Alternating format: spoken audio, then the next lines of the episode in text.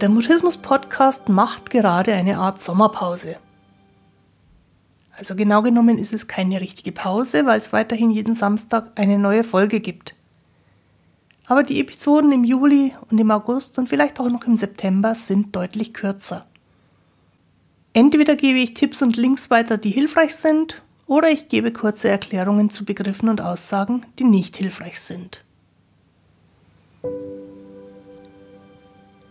Ich bin Christine Winter und ich hatte selektiven Mutismus, bis ich Mitte 30 war.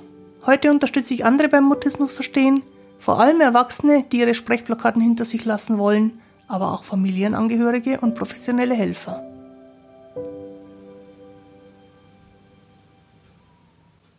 Grüß dich und schön, dass du da bist.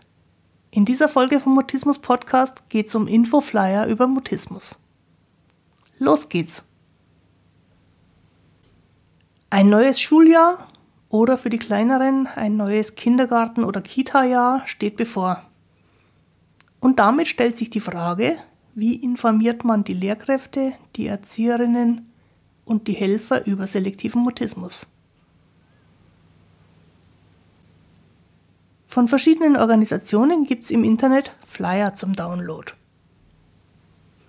Ein paar habe ich heute rausgegriffen, um darauf hinzuweisen, die Links dafür findest du in der Beschreibung zu dieser Folge. Da wäre zum ersten die Mutismus Selbsthilfe Deutschland e.V. Die hat einen allgemein gehaltenen Flyer mit der Überschrift Mutismus, was ist das?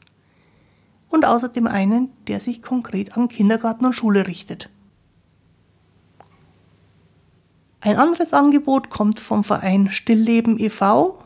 Der bietet Flyer für unterschiedliche Zielgruppen an also nicht nur speziell für Lehrerinnen oder speziell für Erzieherinnen, sondern auch für medizinische Helfer und für die Eltern.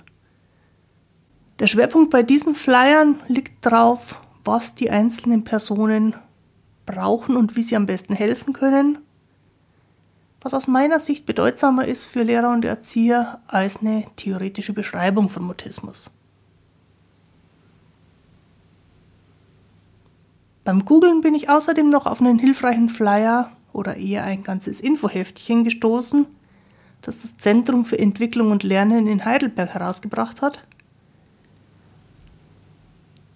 Das ist eine sowohl optisch als auch inhaltlich sehr ansprechende und übersichtliche Zusammenstellung von wesentlichen Informationen über Mutismus.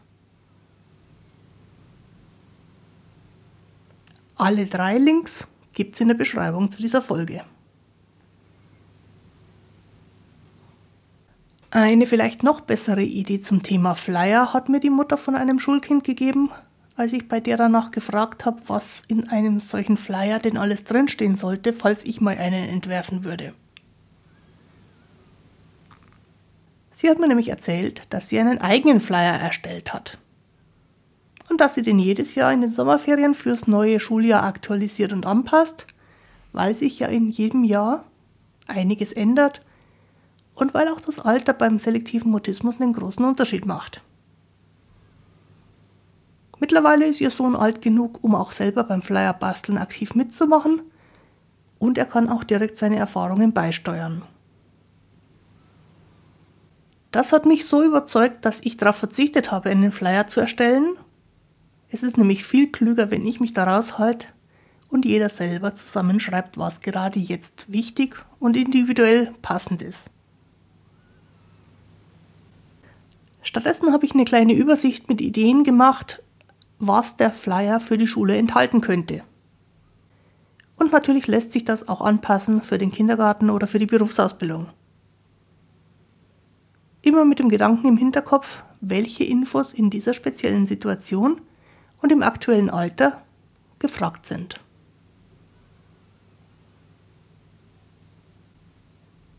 Ich bin bei Jugendlichen und bei Erwachsenen übrigens nicht unbedingt der Meinung, dass es einen solchen Infozettel braucht.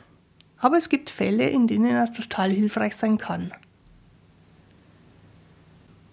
Bei Grundschulkindern und im Kindergarten oder in der Kita empfinde ich es aber als generell fair, dass Lehrer oder Erzieher informiert werden. Du kannst nicht voraussetzen, dass die Mutismus kennen oder verstehen. Daraus folgt, wenn du Verständnis fürs Kind möchtest, musst du den Helfern beim Verstehen helfen.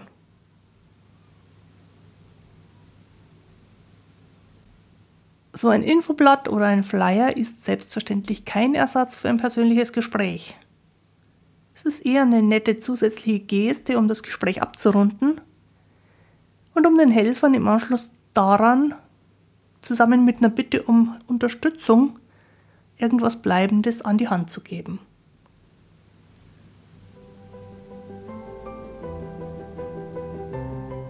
Die Links zu den erwähnten Flyern und eine kleine Infografik von mir mit guten Fragen für selbstgebaute Infoblätter gibt's auf der Internetseite christinewinter.de-mutismus-podcast. Die Links findest du auch direkt in deiner Podcast-App in der Beschreibung zur heutigen Folge. Jetzt wünsche ich dir eine gute Zeit. Bis zum Wiederhören. Tu dir gut, deine Christine Winter.